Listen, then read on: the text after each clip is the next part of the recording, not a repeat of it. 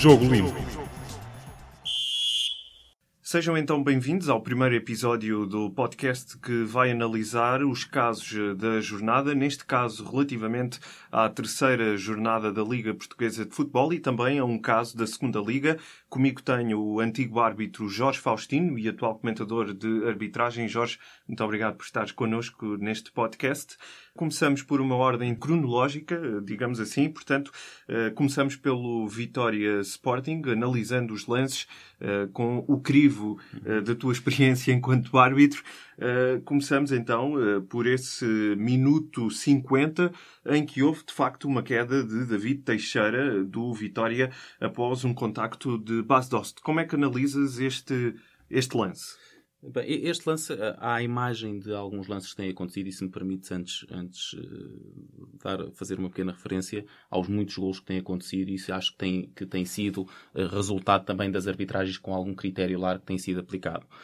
E este lance, à medida de muitos que têm acontecido, segue esse, esse, esse critério largo de, de, análise das decisões. Este é um lance que acontece na área do Vitória, em que, em que o jogador David Teixeira e Base Doce têm um contacto e, e, aparece David Teixeira caído no chão. As imagens televisivas mostram-nos e esclarecem que, apesar de haver uma mão de base doce nas mãos, nas costas uh, do jogador, do jogador vitoriano, um, ehm, existe esse contacto, existe uma mão que poderia indiciar um, um empurrão ao jogador uh, do, do Vitória, só que o contacto da mão é feito num sentido e a queda a queda é feita, se me permitem, para cima e para o ar. Portanto, o, o, o, resultado da queda não tem nada a ver com o contacto que está a ser promovido pelos dois jogadores. E nessa perspectiva, entendo como correta a decisão boa do árbitro em não assinalar qualquer pontapé de penalti nesta, neste lance. Neste mesmo jogo entre o Vitória Sporting, que acabou com uma goleada dos Leões por 5-0, Uh, houve também um lance uh, aos 74 minutos, uh, provocado por Celis, o médio, pisou o calcanhar de Fábio Coentrão. Neste lance houve falta assinalada, mas sem cartão. Sem Como cartão. é que interpretas, portanto, aqui a posição do árbitro? É um, é um lance, e, dando aqui as duas dimensões, é um lance que, que em jogo corrido e na velocidade normal de jogo não é perceptível ao árbitro o tipo de infração que aconteceu. Ele podia ter tido essa percepção vendo depois o resultado e as queixas do jogador do Sporting, mas não é um lance que à primeira primeira vista se, se, nota a gravidade do mesmo. É efetivamente uma falta uh, que está na fronteira entre um amarelo e o, e, e o vermelho, porque é um pisão. Falta-lhe, diria que, intensidade para podermos considerar que é uma falta grosseira, mas teria obrigatoriamente que ter saído aqui um cartão amarelo para o jogador uh, também do Vitória, neste caso Vitória uh, de Guimarães. deveria ter saído um cartão, o árbitro apenas assinou a falta, não teve a noção da gravidade da mesma, mas efetivamente Celis escapou aqui pelo menos de um cartão amarelo por, por comportamento antidesportivo. Avançando para o jogo do Benfica, portanto, o Benfica que realizou esse encontro com o Belenenses no Estádio da Luz eh, no passado sábado, eh, há um lance que suscitou dúvidas eh, relativamente a, a um lance entre Eliseu e Diogo Viana. Houve, de facto, uma falta assinalada, mas não houve cartão. Sim. Também aqui uh, há, há de, que diferenciar o que o árbitro vê em campo e o que nós vemos em casa, e até neste caso, uh, a meu entender, o que o vídeo árbitro poderia ver e poderia ter ajudado. Isto é, uh, em campo o árbitro viu um, um, um lance que terá percebido que poderá ter tido alguma dureza, mas viu dois jogadores, eh, resultado desse lance, viu dois jogadores no chão a queixarem-se.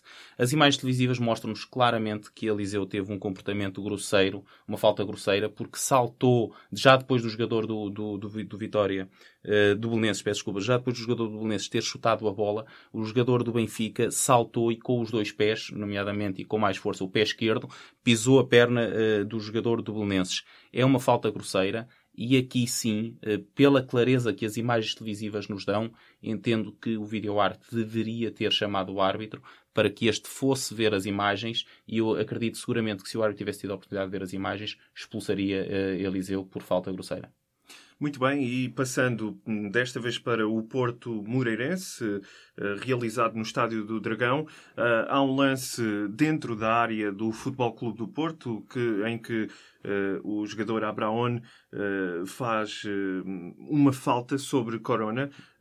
faz uma falta jogo... imperceptível, exatamente. Faz, faz uma, uma falta que, que em jogo corrido, lá está, também é muito difícil de, de analisar. O vídeo árbitro, porque é uma questão de intensidade e tem ali alguma questão de dúvida, eh, não deve intervir, mas existe um ângulo, e, e sublinho isto, existe uma câmara que nos dá um ângulo que nos permite ter esta, esta, esta opinião que vou, que vou manifestar, em que o pé, o pé do jogador toca no, do, no pé esquerdo de Corona e isso parece-me provocar a sua queda. Foi um pontapé de penalti que ficou por assinalar, eh, mas lá está, é um lance muito difícil para o árbitro, eh, dou-lhe o benefício da dúvida, mas opinião, minha opinião, depois de ver o, o lance na, na, na, televisão, fico, foi um pontapé de penalti que ficou por assinalar. Apenas uma nota, e já referi, já referi isso, todos estes lances eh, vêm em consequência de critérios de arbitragem largos, técnica e disciplinarmente, que acho que têm, estão a pecar um pouco por algum excesso de largueza, diria assim, em termos de, de, de critério, mas que têm ajudado uh, aparentemente o futebol, ou pelo menos os golos a surgirem, porque, como, como vimos, tivemos muitos golos nesta, nesta jornada.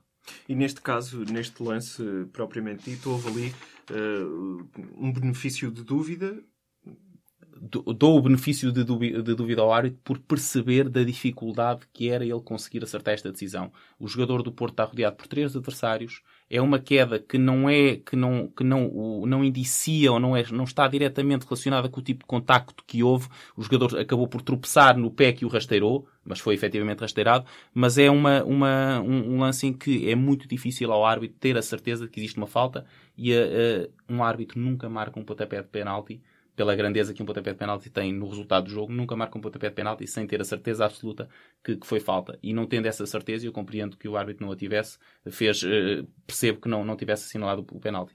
Pelo contrário, noutro jogo também desta terceira jornada, desta vez no Bonfim, entre o Vitória de Setúbal e o Chaves, houve um penalti marcado inicialmente, mas uma decisão revista pelo vídeo-árbitro anulou essa decisão do uhum. árbitro da partida. Sim, é um excelente exemplo daquilo que o vídeo-árbitro vai trazer ao futebol e à verdade desportiva, uh, em que, que Manuel Mota assinalou um pontapé de penalti bem assinalado, uma mão de, de Paulinho por, por, tocar na bola dentro da área, uh, e, e, depois de, desse pontapé de penalti ser assinalado, cabe sempre ao vídeo-árbitro rever se o pontapé de penalti foi bem assinalado e rever também toda a, a, a jogada que dá origem a isso. E, portanto, no desenvolvimento da jogada, há uma outra, uma outra situação que acontece à entrada da área em que um jogador uh, atacante comete uma falta sobre um, um defensor. Na revisão do lance, o vídeo-árbitro percebeu-se dessa situação e, portanto, o que tem que fazer é comunicar ao árbitro e informar que não na situação do penalti, que essa o árbitro uh, acertou, mas segundos antes existe uma falta atacante. Havendo uma falta atacante quando acontece um golo ou quando acontece o pontapé de penalti, deve a decisão ser revista e ser marcada a falta que aconteceu. E, portanto, bem uh, uh, o, o, árbitro da partida a, a, tomar essa decisão de voltar atrás na, na sua decisão, como o vídeo-árbitro, João Capela, no caso, uh, a chamá-lo para, para que corrigisse a decisão. Muito bem, e para terminar, temos um caso que chegou uh, depressa às redes sociais e também uh, aos programas desportivos. Uh, Refere-se, neste caso, ao outro escalão de futebol profissional em Portugal, à segunda Liga. Foi durante o Real Sport Clube e o jogo com o Sporting B. Há imagens do Jorge Sousa perfeitamente audíveis numa, numa repreensão uh, numa repreensão ao guarda-redes uh, leonino. Como é que interpretas uh, as críticas de que foi alvo Jorge Sousa? Ponto 1, um, e, e vou, vou, vou pôr isto logo à cabeça desta minha intervenção. Não concordo e não acho que seja a forma ideal de, de um árbitro se dirigir a um jogador. Posto isto, e sublinhando isto, há aqui uma série de fatores que, que, é, que, é, importante perceber neste tipo de diálogo.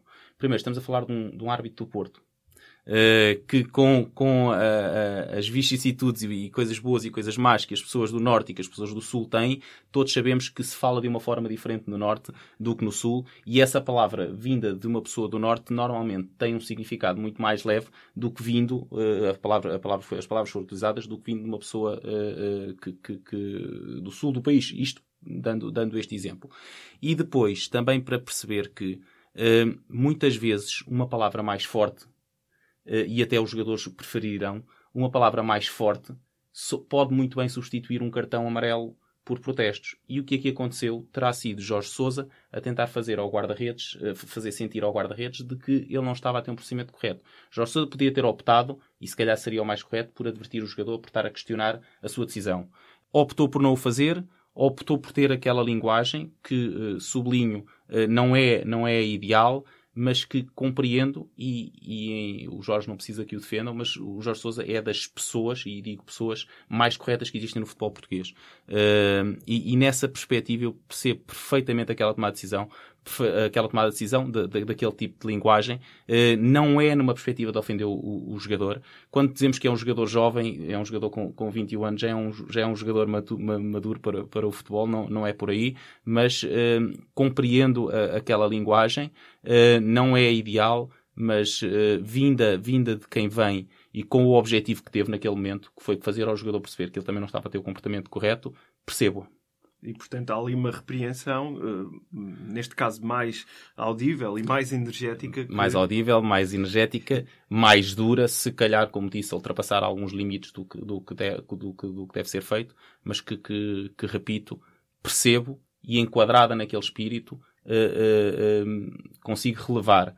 uma nota apenas que é, se quisermos todos, e se o futebol quiser condenar o Jorge Sousa, é importante perceber que diálogos como aquele acontecem de treinadores para jogadores, de jogadores para treinadores, de jogadores para árbitros, e que se quisermos ser puristas ao ponto de condenar uh, uh, veementemente esta, esta atitude do Jorge Sousa, corremos o risco de, a partir de agora, também os árbitros não perdoarem nada uh, neste tipo de linguagens, porque quando nós vamos fazer um jogo, nomeadamente ao norte, mas, mas os jogadores estão espalhados por todo o país, é o tipo de vocabulário que se ouve muito de jogadores para árbitros, de jogadores para jogadores, e portanto é preciso perceber o contexto em que estas palavras surgem.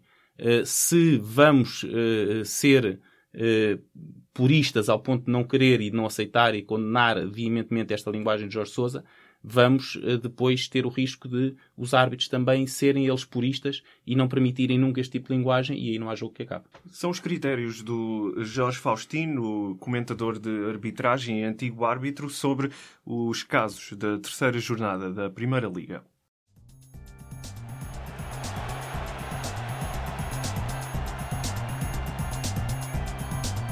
Jogo limpo